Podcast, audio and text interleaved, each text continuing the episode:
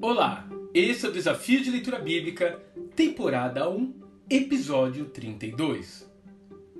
Conversão, Gênesis capítulo 32. Faltam apenas poucas horas para o amanhecer.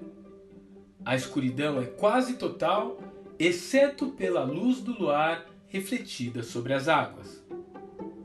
Um pouco mais à frente, Jacó observa o vulto de seus filhos e esposas terminando de cruzar aquele ribeiro.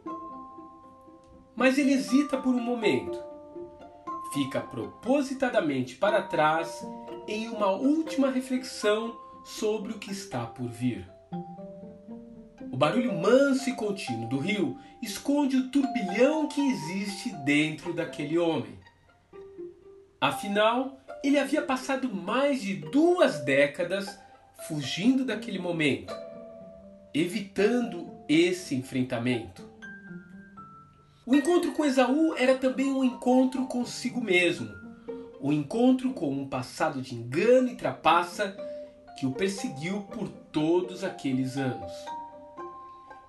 Mas enquanto Jacó está envolvido em seus pensamentos, um outro personagem aparece em seu caminho.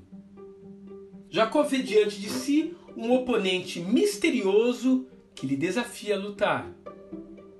Ele não imagina que aquele é um ser angelical, o enviado do Senhor para dar uma última moldada em seu caráter antes de encontrar-se com seu irmão. E a luta transcorre de uma forma obscura, Jacó resiste porque prefere continuar lutando a encarar a realidade que está por vir. Mas finalmente ele acaba mudando de atitude quando sofre um golpe certeiro no quadril.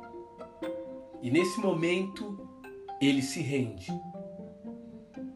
Quando nasceu, os seus pais lhe colocaram o nome de Jacó, literalmente aquele que agarra o calcanhar. E assim, de fato, ele viveu, sempre tentando tirar para si proveito das situações. Agora, porém, ele está agarrado ao anjo do Senhor porque reconhece que não pode mais seguir sem a intervenção divina.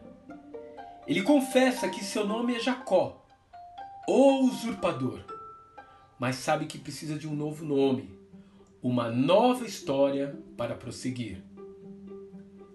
Quando o sol começa a se levantar sobre aquele lugar, levanta-se também um homem transformado, alguém que está pronto a enfrentar a verdade e as consequências de seus atos. Alguém cujos descendentes formariam uma grande nação que ao longo dos séculos se orgulharia de ser chamada Israel. Que Deus te abençoe e até amanhã.